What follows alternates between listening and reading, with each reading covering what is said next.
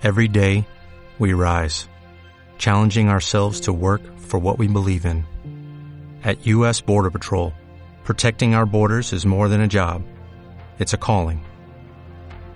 Agents answer the call, working together to keep our country and communities safe. If you are ready for a new mission, join U.S. Border Patrol and go beyond. Learn more at cbp.gov/careers. A continuación en Radio Juan Gómez Millas comienza Que el pueblo viva, un programa de análisis y contingencia sobre derechos humanos. Conduce Ervi Lara.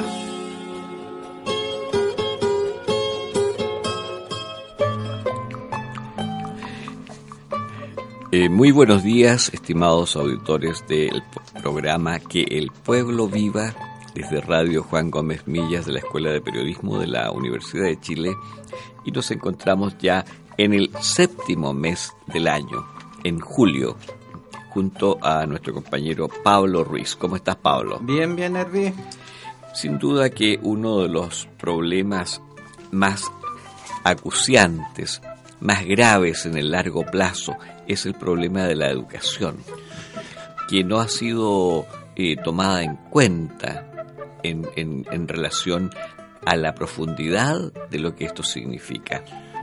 Porque eh, un pueblo educado significa, implica liberación. Y un pueblo sin educación significa esclavitud. Eh, exactamente. Justamente te iba a preguntar eh, eso. Yo, bueno, anduve de viaje con mi compañera, pero escuché que hubieron movilizaciones los profesores, los estudiantes. ¿Qué, qué pasó en junio?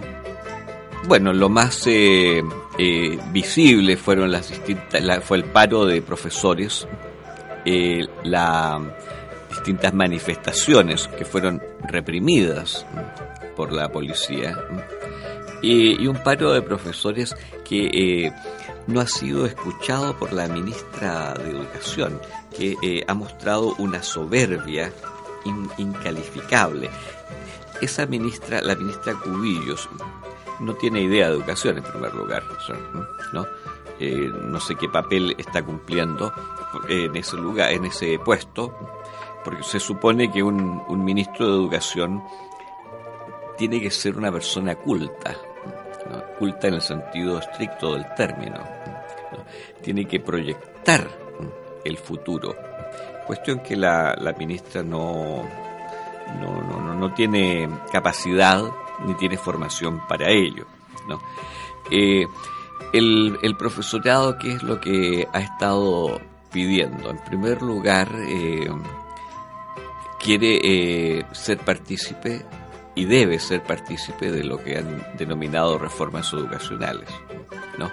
Una reforma educacional no puede reducirse a cuestiones metodológicas al interior de la sala de clase, que es lo que, eh, en eh, que es lo que enfatiza el gobierno y en general las autoridades. Y no solo este gobierno, sino que también los anteriores. No puede haber una reforma educacional al margen de un sistema laboral que es lamentable. No puede haber una reforma educacional sin considerar un, una política de vivienda, una política de salud, una política de alimentación. Porque eh, eh, por muy modernas que sean las metodologías, los medios computacionales o, tecnológicos dentro de una sala de clases, eh, los estudiantes tienen que alimentarse bien, tienen que tener derecho a la recreación, al descanso, a vivir en un, en un ambiente sano, a tener padres que les den, eh, les den seguridad. ¿Me permite hacer un, un, paréntesis, por así decirlo? Eh, en el mostrador a, aparece una columna de opinión, eh, tiene un título interesante. Los profesores de Chile han salido a las calles para enseñar a los porros de la élite eh, está firmado por Eda eh, Clary. Ella dice eh, en este artículo que de los 19 ministros de educación postdictadura, solo dos fueron profesores. La mayoría fue ingeniero, economistas, médicos, asistentes sociales o abogados. Así que bueno, eso un poco entiende que lamentablemente los que han dirigido el Ministerio de Educación nada saben de educación. No saben de educación. Y, por eso no me extraña... y tampoco son personas personas cultas, como te decía, sino que son tecnócratas. y eh, tienen eh, la idea fija de una educación en función del sistema productivo. Claro, del mercado. Por de pronto, el, eh, el, el, llamado, la, instancia de que regula la educación en Chile está conformada en, en, eh, la mayor, en su mayoría por empresarios. Hay eh, incluso está Miguel Schweitzer, que fue ministro de Justicia de, Pinochet. ¿Qué sabe esa gente? ¿no? ¿Qué sabe esa gente?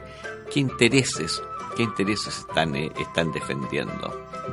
Por, y por eso mismo que han excluido algunos ramos fundamentales. ¿Cuáles? ¿Cuáles como son eh, de la enseñanza media han excluido eh, como obligatorios historia, eh, arte y educación física. ¿Cómo es posible que, que hagan una barbaridad de esa índole? En, en historia, lo que correspondería en esos, en esos niveles que, no, que no será obligatorio, es para ver el, la situación del mundo contemporáneo. en el fondo que lo que no quieren es que se sepa qué es lo que ha sucedido en nuestro país durante la dictadura. Ese es, ese es el, objetivo en definitiva. Anteriormente, en años anteriores quisieron eh, sacar filosofía. Hubo eh, una reacción tan fuerte como la que ha habido en la defensa de la historia. Y por lo tanto, eh, esta instancia eh, a cargo de la, de la educación tuvo que desistir. Ningún, me consta que no hubo ningún argumento racional para desistir de la, de la exclusión de filosofía. Eh, sino que fue solo una medida de fuerza de parte de los profesores de filosofía y de parte de la, de, la comunidad eh, académica en general, del mundo cultural. Entonces no, encontraron otra, otra eh, no tuvieron ninguna otra decisión sino que sacar historia ahora. ¿Cuál es, ¿Cuál es la argumentación? Ninguna, sino que solamente que al no ser obligatoria, los colegios municipales, los de los sectores más populares, no van a, no van a ofrecer esas, eh, esas asignaturas, no le van a ofrecer y eso le significa una, un ahorro que las, los municipios fundamentalmente se lo echan al bolsillo porque lo destinan a otras actividades o o se lo roban simplemente. ¿no? Son innumerables los municipios en que eh, los fondos previsionales y de salud del profesorado no han, sido descontados de sus sueldos, pero no han sido eh, entregados a las instancias correspondientes. Por lo tanto, eh, es, es un robo extremo. Está el otro problema de, la, de lo que se ha dado en llamar deuda histórica.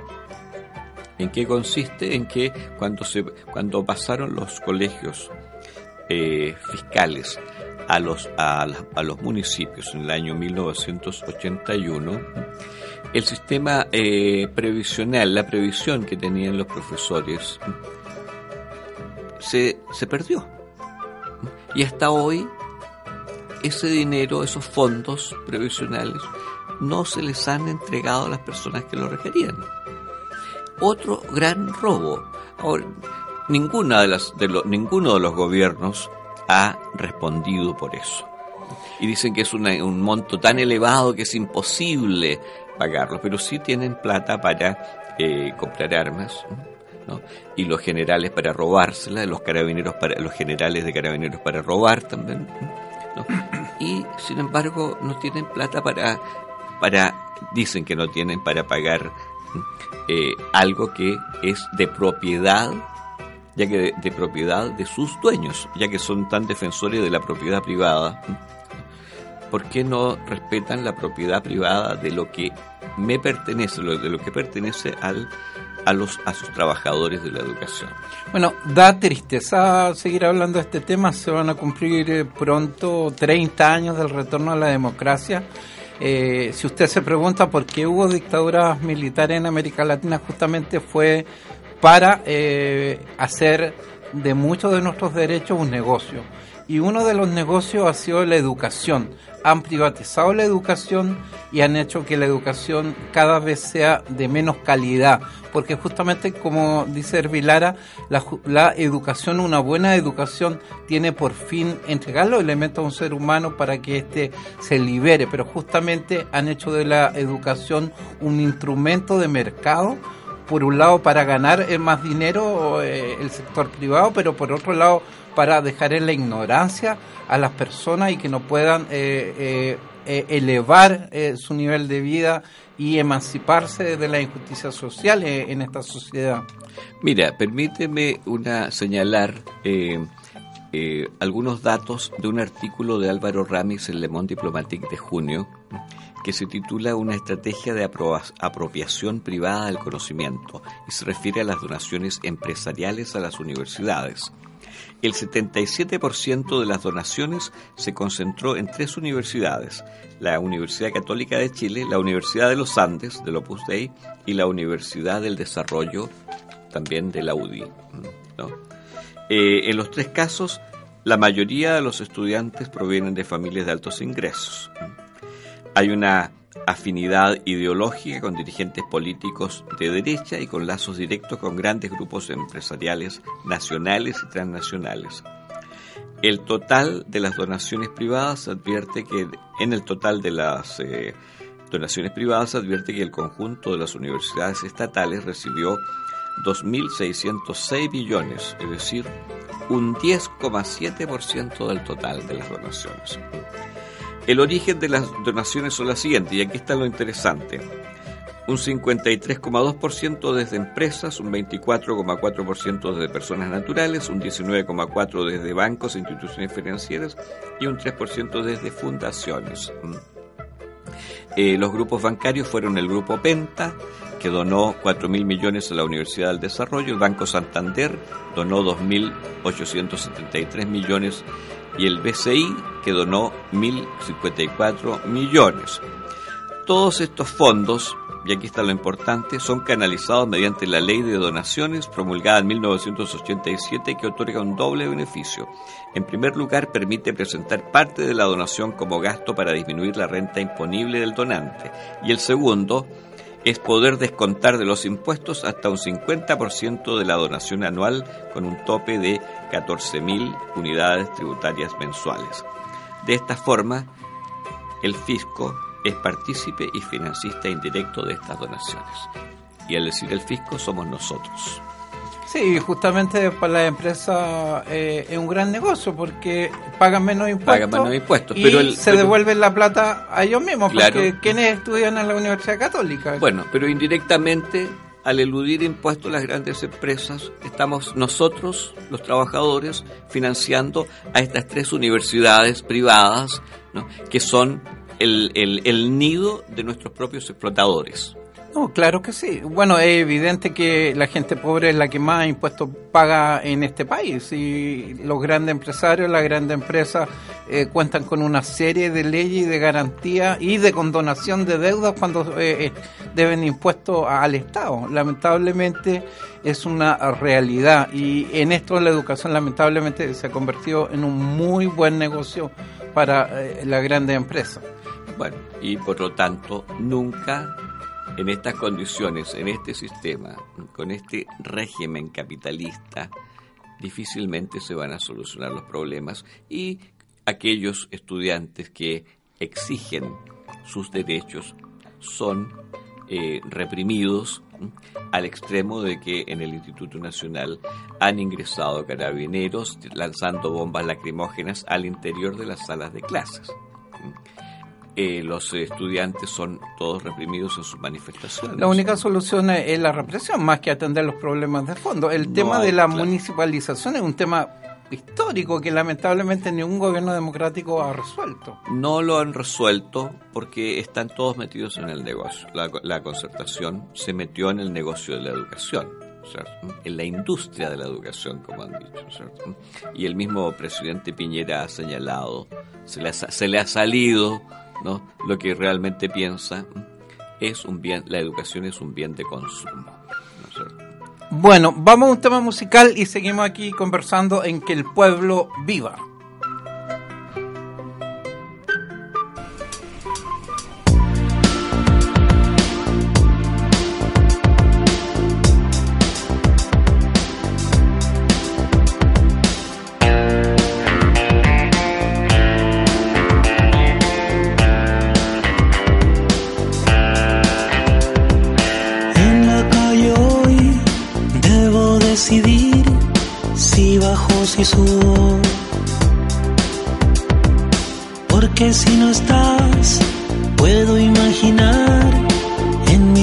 So.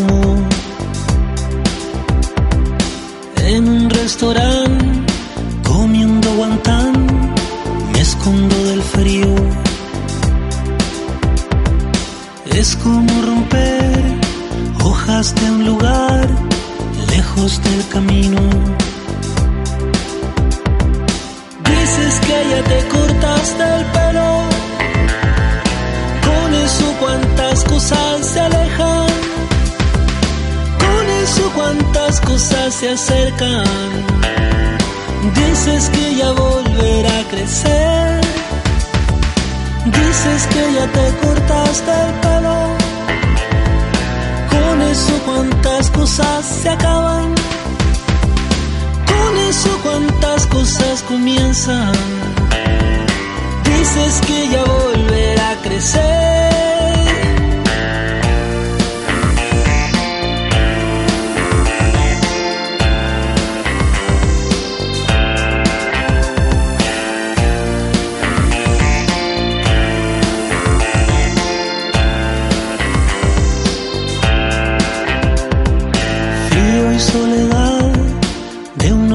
Está cubierto con diarios.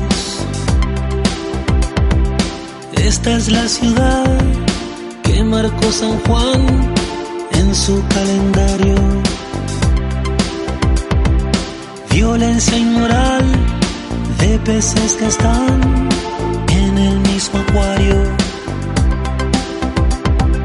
Ver para creer y hacen de la fe fotos de un sudario. Dices que ya te cortaste el pelo. Con eso cuántas cosas se acaban. Con eso cuántas cosas comienzan. Dices que ya volverá a crecer. Dices que ya te cortaste el pelo.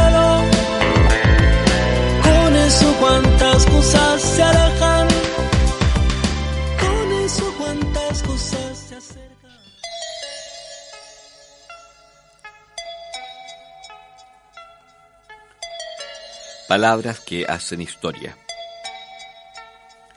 La oligarquía siempre ha utilizado como mecanismo de dominación, además de la opresión económica, la astucia que le permitió ocultar su tiranía ayudándose con la cultura. Primero manejó este ocultamiento en forma brutal y por la vía más corta. No permitió siquiera que el pueblo se educara. Más tarde, cuando la presión del pueblo rompió los diques que lo mantenían en la ignorancia y pudo ingresar a las aulas, la clase dominante se tornó más sutil. Creó una mitología con una caterva de dioses que era preciso adorar. Ellos eran los constructores de este hermoso mundo, señores de la vida y de la muerte, triunfadores en mil combates, divinidades eternas. El milagro estaba hecho. Por supuesto se trataba de dioses burgueses, y el pueblo aprendió aquello. Se enteró en sus primeras letras de que era un miembro de las clases inferiores, la clase baja, era uno de los flojos, borrachos, incapaces que componían aquella supuesta clase. Los otros, los señores, eran los amos, respetables y honorables Mercedes, distinguidos caballeros, magnánimos, caritativos, generosos. Ellos escribían la historia. Ranquil Capítulos de la Historia de Chile.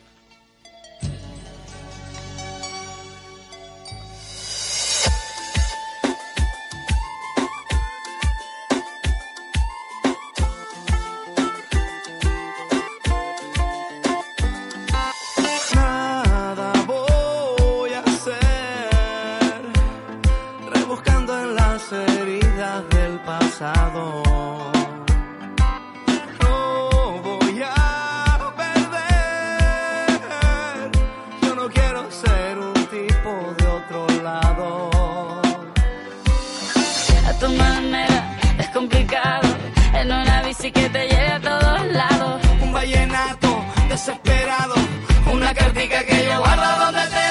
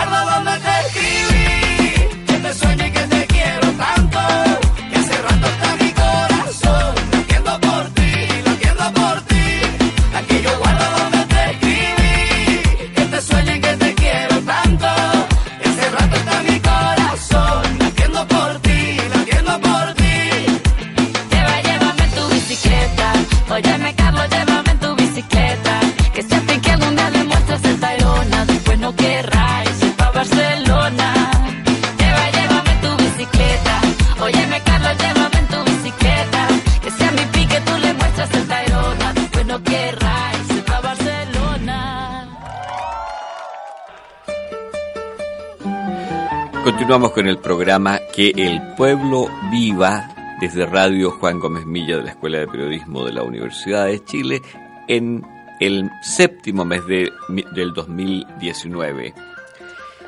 ¿Qué podemos hablar de Venezuela en este momento en que la prensa eh, ha disminuido la, la, información o desinformación? En este momento están en, en Oslo negociando entre el gobierno de Maduro y algunos sectores de la oposición. bueno, e, esperemos que eso tenga un, avance importante. Lamentablemente han habido en el pasado otros intentos de diálogo, de negociación, pero a último minuto, eh, por órdenes de los Estados Unidos, sin duda, eh, estas mesas, esta iniciativa no... Eh, ¿Cuál es la palabra? No avanzan, no, no tienen resultados positivos. Eh, además, en estos días, bueno, se conocieron casos de corrupción en la oposición venezolana, cosa que obviamente acá está eh, pasando mucho dinero, muchos dólares, justamente para eh, tener a, la oposición luchando contra el gobierno constitucional de, Maduro. Estos temas poco aparecen en la televisión nacional. también está Michelle Bachelet haciendo una visita y ojalá que en su informe hable de los dos lados, porque las historias siempre tienen dos puntos de vista. Claro, o sea, lo que tú señalas de la corrupción en el sector de Guaidó es que la junta directiva de Guaidó en Citgo, que, la, que es la que él nombró, alteraron la contabilidad para excederse 70 millones de dólares en pago de intereses y por lo tanto ese dinero se lo echaron al bolsillo. ¿no? Eh, en eh, el dinero que llegó a Cúcuta cuando eh, hicieron ese, ese show de, de, ingreso de ayuda humanitaria. No, los gastos del, de la gente de Guaidó ascendió a 125 mil dólares en gastos personales y en artículos de lujo. Eso es algo también importante. Y todo esto lo, está investigando la Fiscalía General de Colombia. También lo tiene que hacer la OEA y el Departamento de Justicia de Estados Unidos. Eh, esas tres instancias se han involucrado en esto. Y la Asamblea Nacional eh, Constituyente también abrirá una investigación sobre esta trama de corrupción de la derecha venezolana que robaron eh, fondos, robaron recursos y desviaron fondos del Estado venezolano y la llamada ayuda humanitaria. Bueno, acá en Chile pasó lo mismo. El, solo el diario El Mercurio recibió más de un millón de dólares por parte de la CIA y del gobierno de los Estados Unidos.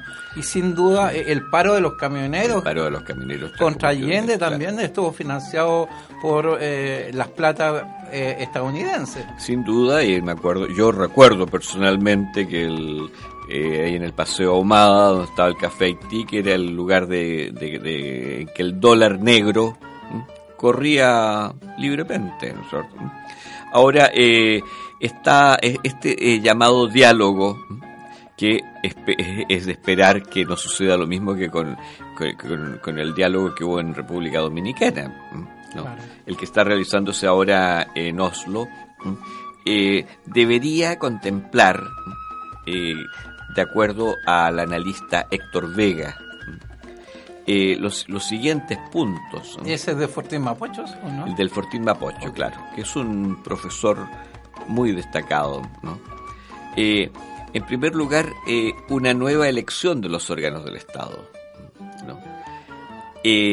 considerar también la, el rol de los organismos internacionales que han presionado al gobierno de Maduro. Establecer eh, y regularizar el abastecimiento de la economía y las cadenas de distribución que aún están en manos de la oposición, porque eh, los eh, bienes de consumo y los alimentos existen en Venezuela pero están acaparados exactamente como nos sucedió aquí en Chile durante la Unidad Popular. Necesariamente tiene que haber un fin al bloqueo de los activos del Estado venezolano que están en manos de Estados Unidos, como lo, lo de Citgo, y el, el oro que está también bloqueado en el Banco de Inglaterra. La canalización de la ayuda humanitaria debe realizarse a través de los organismos pertinentes, la Cruz Roja, Naciones Unidas, y eh, debe también respetarse la frontera venezolana, que está siendo eh, acosada desde Colombia y desde Brasil. Esas son, eh, creo que bastante razonables, cuestiones que no pueden dejarse de, dejar de ser consideradas. Eh, ahora, ¿cuál es el, el, gran problema que ha tenido la oposición y que ha tenido Estados Unidos para, eh, eh, para terminar con el gobierno de Maduro? Porque normalmente, y partieron los yanquis y la oposición partió del mismo esquema de que en América Latina las Fuerzas Armadas eran golpistas. y, han presidido siempre el, saqueo de nuestros países para imponer el sistema neoliberal. Y las reglas de la democracia las definen según los negocios de las transnacionales. Los militares eh, venezolanos no son golpistas y ese ha sido el gran eh, atajo que, ha tenido. Así es. Bien, vamos a dejar hasta aquí este programa que el pueblo viva y volveremos la próxima semana junto a nuestro compañero Pablo Ruiz y ojalá podamos contar con algún otro participante. Hasta pronto. Hasta pronto.